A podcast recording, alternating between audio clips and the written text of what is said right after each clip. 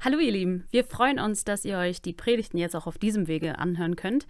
Und solltet ihr uns, die Gemeinde Emanuel in Lindern, noch nicht so gut kennen, dann könnt ihr gerne auf einen der Links in der Beschreibung klicken und so den Kontakt zu uns aufnehmen. Jetzt wünschen wir euch aber ganz viel Freude und vor allem sehr viel Segen mit der aktuellen Predigt.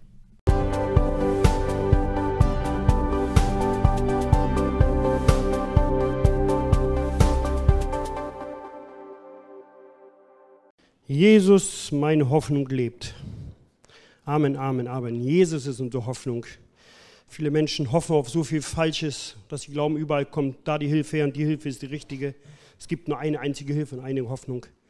Das ist Jesus. Einen wunderschönen guten Morgen wünsche ich euch. Habt euch alle schön, schön bequem hingesetzt, völlig entspannt. Ne? Das ist ein Raum, wo man sich wohlfühlen kann. Ne? Ihr natürlich zu Hause auch. Ihr sagt, ihr fühlt euch noch wohl, ihr könnt sogar die Füße auf den Tisch legen. Ähm, aber ich finde das gut. Ich finde, man kann sich hier richtig entspannen auch. Ne? Man kann die Beine lang machen, warm und trocken. Und ähm, ich habe jetzt heute gedacht, erst so zur Begrüßung, man macht das ja, sagt links und rechts Hallo oder Guten Morgen oder wie hast du geschlafen. Ne? Und dann habe ich erst überlegt, ja, jeder sagt mal zu dem, der davor sitzt, ich habe es mir überlegt, ich liebe dich. Und dann habe ich gedacht, nein, zu dem, der davor sitzt, nicht zu dem, der neben dir sitzt der davor sitzt. Und dann habe ich gedacht, boah, kannst du nicht machen, ja?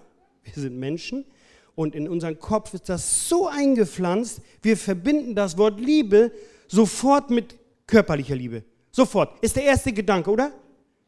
Körperliche Liebe.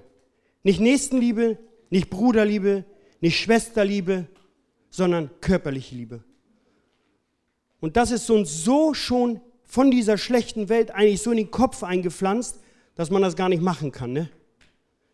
Weil ich glaube, der, der neben dir sitzt, wird sagen, hast du das so gemeint, wie du das gesagt hast, wenn wir zu Hause sind? Ne? Und ich habe gesagt, ich lasse das. Ähm, ich habe letztens bei mir im Garten Rasen nachgesät und äh, ihr kennt das bestimmt auch. Also einige haben noch grüne Stellen im Rasen. Äh, bei mir war es zum Glück so, ich hatte nur wenig dunkle Stellen im Rasen. Und äh, ja, was macht man dann mit diesen kahlen Stellen? Ja, man nimmt eine Hake und hakt die richtig kräftig auf, ja, den trockenen Boden, besorgt frischen Samen, macht den Samen dann dort drauf, dann macht man es fest und dann beregnet man den. Und beregnet den und beregnet den. Irgendwann geht dieser frische Samen dann auf und füllt diese Lücken. Und da habe ich gedacht, genau so sollte auch vielleicht eine Predigt sein. Eine Predigt sollte doch so sein, dass sie uns erstmal aufkratzt, dass sie uns erstmal bewegt. Ja, dass wir erstmal geweckt werden. Hallo, da ist irgendwas.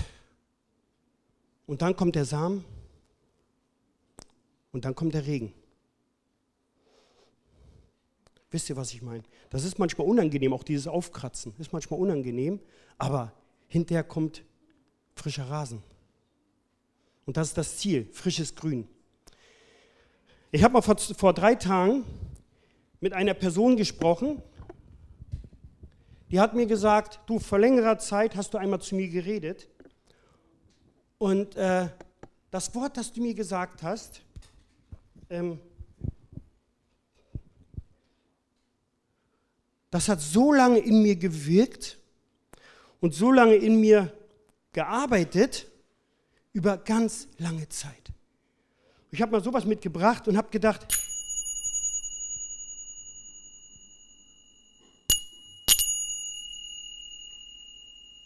und ich bediene das auch noch schlecht, ne? Das ist eine Zimbel. Haben die früher sind mit losgezogen mit diesen Zimbeln und die haben diesen Nachklang. Und ich habe gedacht, so muss auch eine Predigt sein, eine Predigt mit Nachklang. Und nicht, dass man nach Hause geht und Montag sagt, warst du gestern bei der Versammlung? Ja, war ich da, was hat er gesagt? Dumm, steht auf YouTube, weiß ich nicht mehr so genau. Wenn unsere Worte hier keinen Nachklang haben und nicht auf fruchtbaren Boden fallen, der vorher aufgekratzt worden ist, dann ist jedes Wort umsonst. Dann picken es die Vögel weg. Das Thema des Monats lautet, wie lebt man Familie in Bedrängnis? Und äh, letzten Monat begann Samuel und der letzten Monat ausführlich äh, von dem Schlüsselvers des Monats berichtet im 1. Petrus 3, Vers 8 hat er das ausführlich gesagt. Ich lese aber den Vers nochmal. Endlich aber seid alle gleichgesinnt, mitfühlend, voll brüderlicher Liebe, barmherzig und gütig. Hat er ausführlich erklärt. Ihr kennt alle den Vers. Wer letzten Sonntag die Predigt verpasst hat, der kann sie gerne noch mal einmal nachschauen. Ich werde das jetzt nicht alles wiederholen. Aber wir schauen auf den heutigen Vers. Und das ist der Folgevers von letzten Woche, also Vers 9. Und dort steht, vergeltet nicht Böses mit Bösen oder Schmähung mit Schmähung, sondern im Gegenteil, segnet, weil ihr dazu berufen seid, Segen zu erben. Für wen ist das nicht eindeutig, was dort steht? Haben alle verstanden, oder? Kannst du nochmal einblenden, bitte?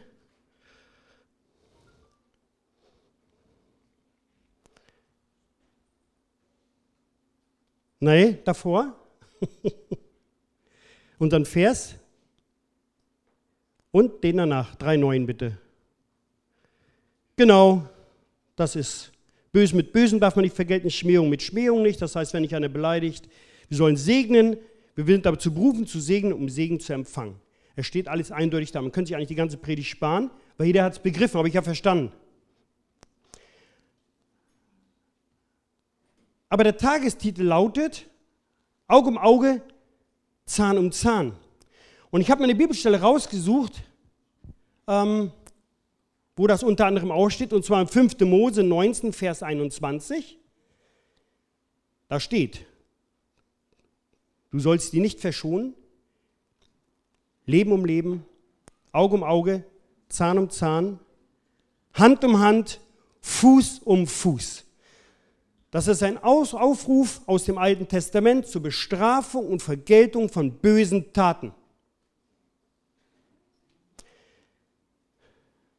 Das ist ja das glatte Gegenteil von dem, was in unserem Tagesvers steht, ja? Und ich habe gedacht, ja, vielleicht muss man erstmal die andere Seite erklären und sichtbar machen, um zu wissen, wo stehe ich denn? Und ich fand dieses Auge um Auge fand ich immer toll. Also ähm, auch jeder Nicht-Christ kennt diesen Aufruf. Auge um Auge, Zahn um Zahn. Ne?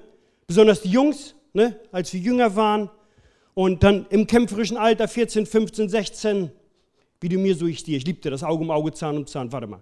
Da war manch ärgerlich noch nicht so, ne? da haben wir schon dort noch draußen und mit Knüppel und was weiß ich, sind wir hinterher gewesen und haben gedacht, hey, so wie du mir, so ich dir. Das machst du nicht nochmal. Dann komme ich und dann hole ich einen größeren Knüppel ich holte meinen größeren Bruder und äh, ja, das war wirk wirksamer, ähm, weil man wollte nicht nachgeben, man wollte keine Schwäche zeigen. Keine Schwäche.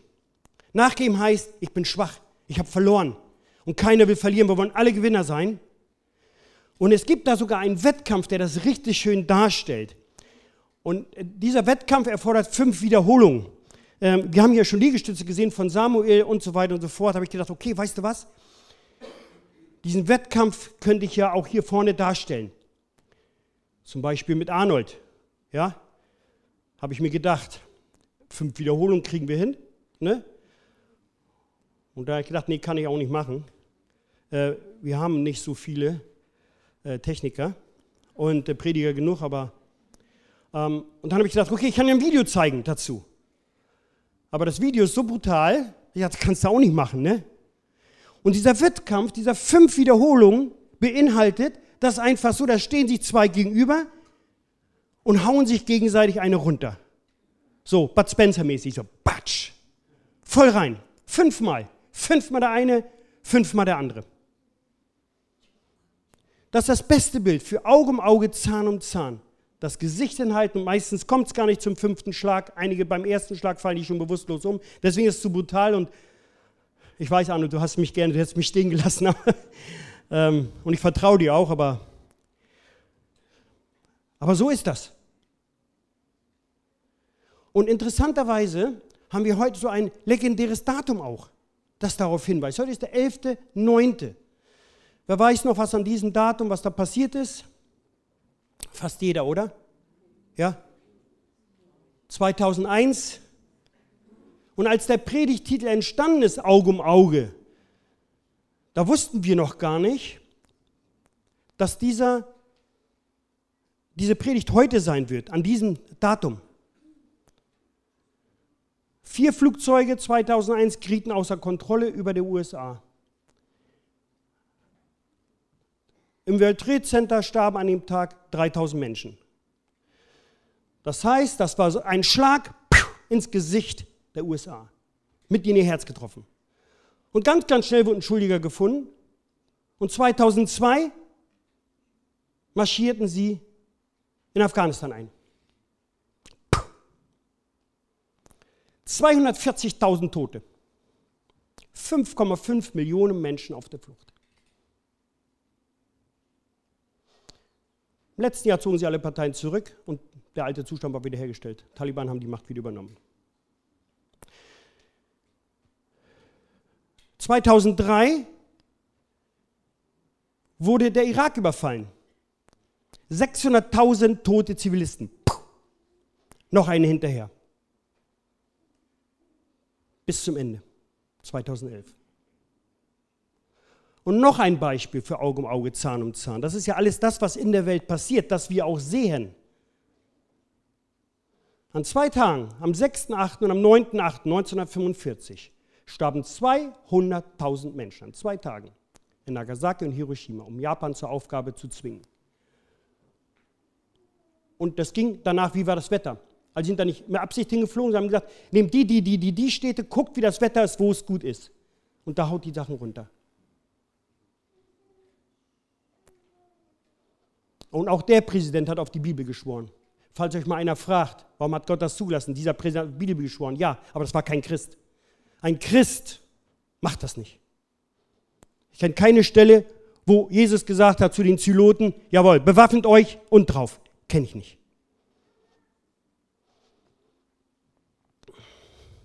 Ich weiß, das war hart jetzt, vielleicht auch zu hart für einige, aber es ist das, was um uns herum passiert. Es ist das, was in der Welt passiert.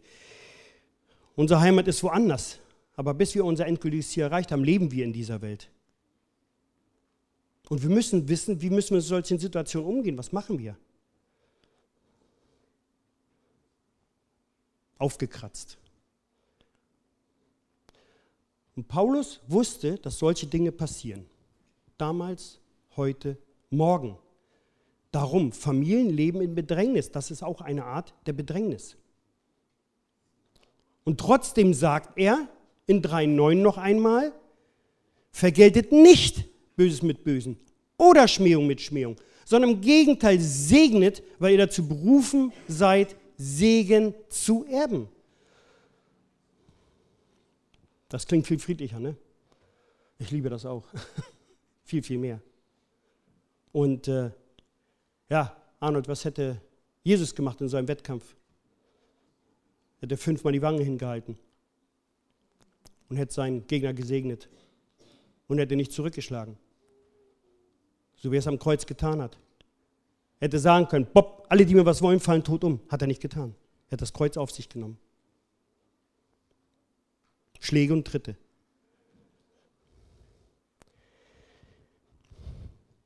Ich stelle mir unsere Gemeinde so vor. Machst du mal das nächste Bild bitte? Das, ja, das ist doch viel besser, ja? Viel, viel besser wie Krieg und das ist unsere Gemeinde. Das ist hier das sind wir. Ich finde das Bild richtig klasse. Die Gemeinde liegt mir auf dem Herzen. Das Herz bedeutet Liebe, das bedeutet Gemeinschaft, das bedeutet guten Umgang miteinander. Und ich finde das so klasse. Aber wir leben ja nicht in einer Blase, ja? sondern von außen kommen natürlich diese Einflüsse. Danke übrigens an Martin, der das mit mir gemacht hat, der das erstellt hat. Von außen kommen die Einflüsse und die Einflüsse, die kommen, das ist das, was in der Welt passiert. Das sind Kriege, Krankheiten, Fake News, Existenzängste, LGBT-Bewegung, kaputte Familien. Im Moment der synodale Weg der katholischen Kirche, wo zum Beispiel ein Kind, bei dem ihrer Taufe gar kein Geschlecht zugeordnet werden muss. Da kann nichts stehen oder divers stehen. Das sind die Sachen, die uns jeden Tag beeinflussen. Dich persönlich, die Gemeinde, uns als Christen. Jeden Tag. Und sie kommen und kommen und kommen. Und wir können uns nicht dagegen wehren. Wir leben in einer kaputten Welt, gerade was den Frieden und die Familien betrifft. Und da fragt man sich, wo ist die Liebe unter den Menschen? Wo ist sie geblieben? Ich habe ein paar kleine Beispiele. Ich war mit meinen Mädels nach der Beerdigung meiner Frau in Italien. Wir haben da ein bisschen Urlaub gemacht. Ähm, und wir waren am Strand. Und neben uns war eine Familie. Und die Familie neben uns, da war einer, der war 10 ungefähr, Schwester war 16, 17. Und die haben sich gestritten. Und so sagt die Schwester zu dem Bruder, ich hoffe, dass du stirbst. Boah, ich dachte, Alter, ey, ich hoffe, dass du stirbst.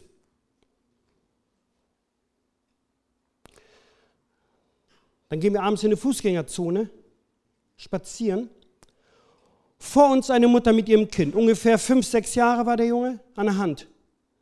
Und nimmt ihn und schimpft auf ihn und schimpft. Und dann kommt von hinten der Vater und tritt ihm in den Hintern, den kleinen Jungen. Ich habe gedacht, ist so, wir sehen das. Am Strand steht ein Kind, ein Baby fast, wie mein Enkel, steht im Sand. Der Sand war heiß. Ich weiß nicht, ob es geweint hat, weil der Sand so heiß war. Man konnte da gar nicht barfuß laufen. Jetzt hat es gestanden, kann auch sein, dass es im Schatten, aber es hat geweint. Und der Vater von fünf Meter Entfernung schimpft es immer aus und schimpft immer auf das Kind. Und dann steht er auf, geht hin zu diesem Kind, nimmt es mit beiden Armen und schüttet es so durch, wie eine Puppe und schmeißt es in den Fahrradanhänger. Die Leute, die ringsherum waren, natürlich, was machen die? Man kennt das. Und ich stand dann da, habe gedacht, oh, ich, mir brast das Herz. Ich habe gedacht, was machst du? Was machst du? Wie reagierst du? Einfluss von außen, wie reagierst du als Christ? Mir brast das Herz. Also habe ich mir das Gleiche gefasst, bin dann hin zu dem. Habe mich bei ihm an die Liege gehockt, er saß, mir in die Liege geguckt und habe ihm gesagt, brauchen Sie Hilfe? Er hat mich angeguckt wie ein Bus. Ich sage, ja, brauchen Sie Hilfe? Ich sage, warum? Ich sage, weil Sie Ihr Kind zu behandeln, brauchen Sie Hilfe. Was machen Sie hier? Das ist mein Bereich hier. Das ist meine, da, hat mir ausgeschimpft, ich soll da weggehen, das ist, das ist sein Bereich. Ich sage, ja, aber Sie gehen doch mit dem Kind so um. Er sagt, ja, ich kann auch die Polizei rufen, weil Sie sind in meinem Bereich hier drin. Was wollen Sie hier? Ja, da kannst du die Polizei gerne rufen. Dann können wir eine Anzeige machen wegen Kindesmisshandlung vielleicht. Warum machst du das? Und dann kommt's. Dann sucht er Hilfe bei seiner Frau. Was will der denn hier? Was siehst du das? Und was macht die Frau? Ja, was wollen Sie hier? Die Mutter, die dieses Kind geboren hat. Und ich habe gedacht, was für eine kranke, kaputte Welt, in der wir leben. Und ich fand das so toll, die eine ukrainische Schwester hat Mittwochabend von einem Bild erzählt und hat berichtet, dass sie gesehen hat, wie Söhne in der Ukraine standen und zu Gott gebetet haben. Zu Gott gebetet haben.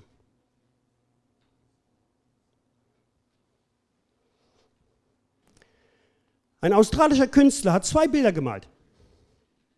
Und zwei Soldaten, die zwei verschiedene Uniformen hatten, die sie umarmt haben. Der Wunsch nach Frieden und am nächsten Tag muss er das Ganze übermalen und sich dafür entschuldigen, dass er das gemacht hat. Aber wir kommen wieder zu unserem Herz. Der zweite Fall ist schon drin. Warum? Diese Einflüsse, die von außen auf uns kommen, die bewirken ja etwas. Die bewirken von unsererseits eine Reaktion. Sie erfordern eine Reaktion von uns. Wir können uns nicht zurücklehnen, können sagen, das geht alles an mir so vorbei. Warum?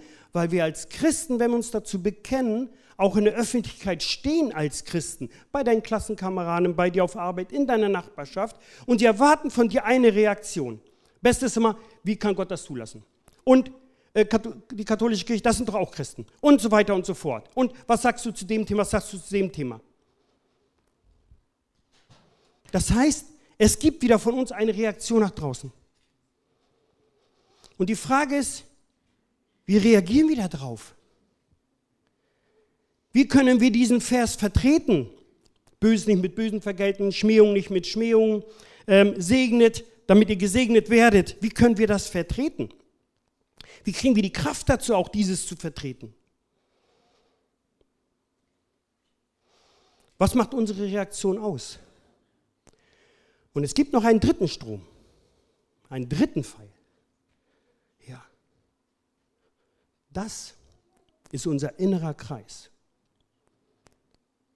Und das ist das, worauf es ankommt, wie unsere Reaktion ist. Wir können uns gegen Einflüsse nicht wehren und wir werden reagieren darauf. Aber wie wir reagieren, hängt davon ab, wie ist mein Gemeindeleben, wie ist mein inneres Leben, wie ist mein Herz eingestellt, wie bin ich als Christ eingestellt. Wenn ich da kein festes Fundament habe in der Gemeinde, in meinem Herzen als Christ, dann werde ich nicht die richtige Reaktion nach außen bringen. Das wird eine falsche Reaktion sein.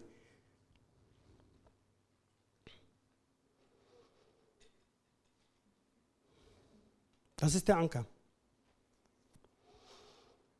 Ich kann auf mein Umfeld Einfluss nehmen.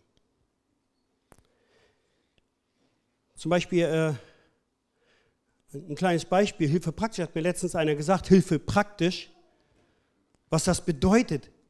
Sicher, du kannst, wenn du siehst, dass dein Nachbar das finanziell schlecht geht, dann kannst du deinem Nachbarn hingehen und kannst ihm die Hand auflegen und du kannst für ihn beten. Gott schenke dir Reichtum. Gott segne dich, dass du viel Geld, vielleicht findest du irgendwo was, dicken Umschlag. Oder du nimmst deinen Umschlag selber, steckst ihn in den Briefkasten und sagst, aber nicht in die Hand geben und sagen, hier, guck mal, ne? sondern wirklich, du siehst eine heimliche Not, dann rein dort und er wird Segen empfangen. Das ist wie mit dem barmherzigen Samariter. Der ist nicht gekommen und hat dann gesagt zu dem, der da liegt, schwer verletzt, oh, ich bete für dich, dass die Schmerzen nachlassen, dass deine Wunden geheilt werden, dass du wieder laufen kannst, alleine fortbewegen kannst. Nein, denn genommen und auf sein Pferd getan oder Esel und hat ihn zur nächsten Gastwirtschaft gebracht, hat dafür bezahlt, dass der versorgt wird. Das ist praktische Hilfe. Das ist praktische Liebe.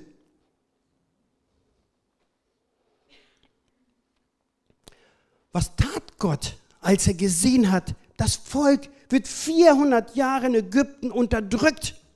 Was hat er getan? Hat er alle Ägypter sterben lassen von heute auf morgen? Dann hätte er sein Volk in Ägypten leben können. Hundertprozentig, alles ist da. Nein. Es wäre ein leichtes gewesen. Aber Gott, haben wir letztens gesungen, ist größer als jeder Umstand, größer als jede Bedrängnis. Gott ist meine Hoffnung. Das heißt, er hat Mose geschickt. Mose hat er hat zu Mose gesagt, führe mein Volk aus Ägypten raus. Und hat dann mit seiner Hand eingegriffen. Er hat nicht Mose bewaffnet und das Volk, sondern er hat mit seiner Hand eingegriffen, hat die Plagen geschickt. Gott hat das getan.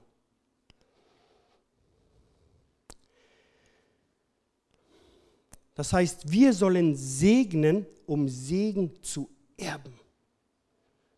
Wir sind als Christen die Erben Gottes Reich. Unser Streben soll sein, letztes Jahr oder vorletztes Jahr war der Vers, jage dem Frieden nach. Jage dem Frieden nach, nicht jage dem Krieg nach, nicht vergelte Böses mit Bösen, nicht hau noch eins drauf, jage dem Frieden nach. Deinem inneren Frieden und dem äußeren Frieden. Wisst du noch, was Jesus gesagt hat, als er in die Mitte trat, seine Jünger? Friede sei mit euch. Friede.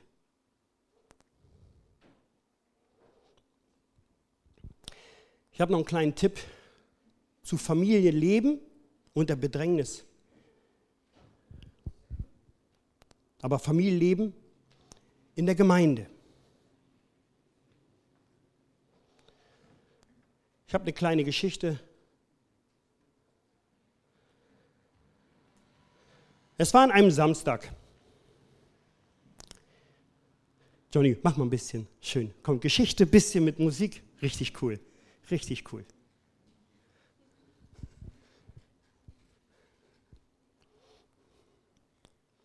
Maestro. Bitte. Okay. Es war an einem Samstag.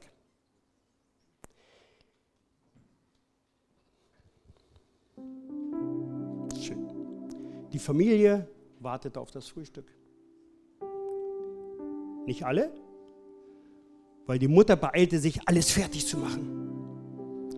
Nachdem sie morgen schon beim Bäcker war, Brötchen geholt hat. Schnell beeilt. Und schon erklangen die ersten hungrigen Rufe. Mama, Essen bald fertig. Frühstück fertig, ich habe solchen Hunger.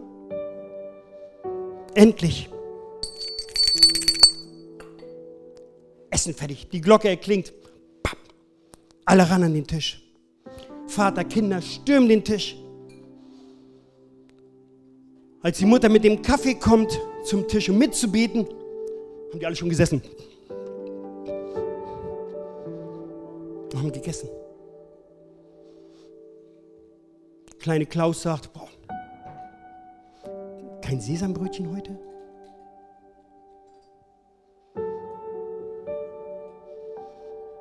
Und dann fing er an, sich mit Nele zu streiten über das Nutella-Glas. Und der Vater sagt, irgendwie, der Kaffee ist heute nicht so ganz heiß wie sonst. Hast du irgendwas anderes gemacht wie sonst?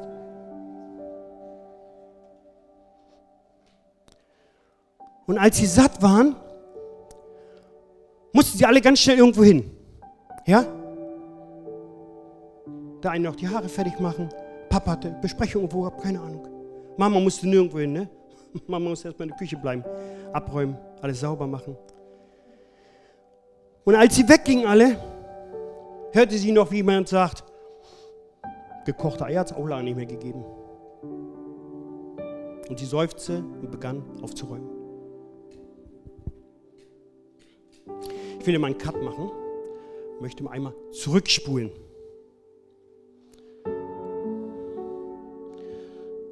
War wieder Samstag, Johnny. Der Vater kommt gerade vom Bäcker mit den frischen Brötchen, als die Mutter den Kaffee fertig hatte. Nele und Klaus haben den Tisch gedeckt. Und sie sprachen gemeinsam das Tischgebet. Nach dem friedlichen Essen mit Gespräch über das, was in der Woche so los war, ob bei jemandem der Schuh drückte, wie man helfen könne, räumten alle gemeinsam auf. Und sie waren dankbar füreinander und sie liebten sich. Keiner hatte Mangel. Sie waren ein Herz und eine Seele. Sie dienten einander mit Freude und trugen diese Liebe und diesen Frieden und diese Freude mit hinaus, um ein Zeichen zu setzen.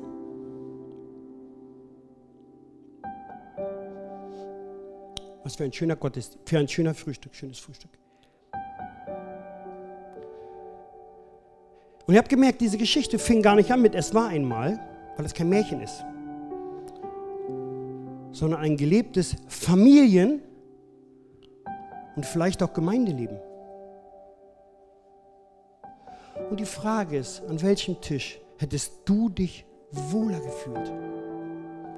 Wo wärst du lieber Gast gewesen?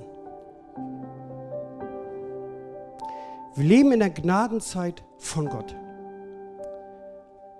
Unsere Aufgabe ist, sein Evangelium von Frieden und Liebe und Familie weiterzugeben. Den Unterschied zu machen. Familie lieben. Menschen für Gott begeistern. Als erstes natürlich Jesus lieben, aber wir können nur Menschen für Gott begeistern, wenn wir eine gesunde Familie sind. Und wenn wir eine gesunde Familie haben, wenn es in unserem Inneren stimmt, wenn es in unseren inneren Herzen stimmt, wenn es hier in der Gemeinde stimmt, wenn die Liebe in der Gemeinde spürbar ist, dann können wir Menschen für Gott begeistern.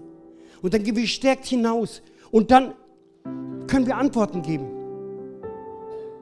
Manchmal suchst du auch an der falschen Stelle die Antworten. Geht mir auch manchmal so. Aber wir müssen die Antwort in der Bibel suchen. Was würde Jesus tun? Und ich möchte dafür, dafür beten, dass Gott uns die nötige Weisheit gibt und den Langmut und die Liebe, damit wir uns den Frieden sichern, damit wir das Erbe angehen können. Das Erbe, das er uns versprochen hat. Wir werden, wenn wir gegen sein Wort handeln, nicht seine Erben werden. Wir werden den Segen nicht erben. Aber ich möchte, dass wir diesen Segen erben. Jeder persönlich, wir als Familie und jeder dort draußen. Und das können wir tun. Wir können das bewirken. Wir können es regnen lassen.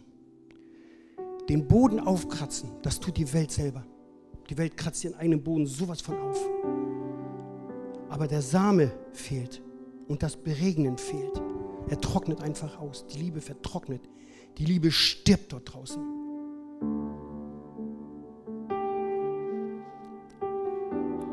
Und es kann sein und es wird so sein, dass wir durch ein dunkles Tal gehen. Psalm 23. Aber Jesus, meine Hoffnung, lebt. Die grüne Wiese ist da. Aber wir müssen durch das Tal. Aber wir sind ja nicht alleine, müssen wir nicht durch das Tal. Wir werden ja begleitet. Jesus nimmt uns doch an die Hand. Und hat uns doch das Buch gegeben. Er hat uns seine Geschichte gegeben. Er hat uns sein Zeugnis gegeben, sein Beispiel, wie wir uns verhalten sollen. Es ist manchmal so einfach. Ich müsste eigentlich am Tag zwei Flaschen Wasser trinken. Schaffe ich nicht, so ein Blödsinn. Kann man das so machen, einfach reinkippen. Ist auch so einfach. So ist auch mit dem Wort Gottes. Wir können doch alles schreiben und lesen. Klappt das Buch auf, lies nach. Aha, ich habe was nicht verstanden, frage ich meinen Pastor. Oder ich habe verstanden, was Jesus zu mir sagt. Es ist so einfach. Und wir machen es nicht. Wir tun uns schwer damit. Und noch schwerer tun wir uns dazu, damit Gottes Wort zu vertreten. Vielleicht schaffen wir es hier noch. Vielleicht schaffen wir es noch beim Kaffee. Kommt auf an, wer am Tisch sitzt. Aber sobald es nach dort draußen geht, bei mir auf der Arbeit, in der Schule, in meiner Nachbarschaft, dann kommt das ganze Getriebe schon in Stocken. Und das soll nicht so sein. Ja ein Ja, Nein ein Nein. Aber ich weiß, dass Gott mit uns ist. Ich weiß, dass er mit uns ist. Und ich spüre wirklich, wenn ich hierher bin, mich wie in meinem Wohnzimmer wie in meiner Stube. Ich kann mich hier hinsetzen, kann hier einfach die Beine lang machen. Ich, ich fühle mich wohl hier. Ich, ich weiß, als, als ich gearbeitet habe noch und bin dann dienstags zur Gebetsstunde immer ein bisschen später gekommen, äh, weil ich lange arbeiten musste, aber da habe ich mich hingesetzt. Puh, ich bin zu Hause. Beine lang. Wunderbar, wunderbar. Und das sollten wir uns erhalten.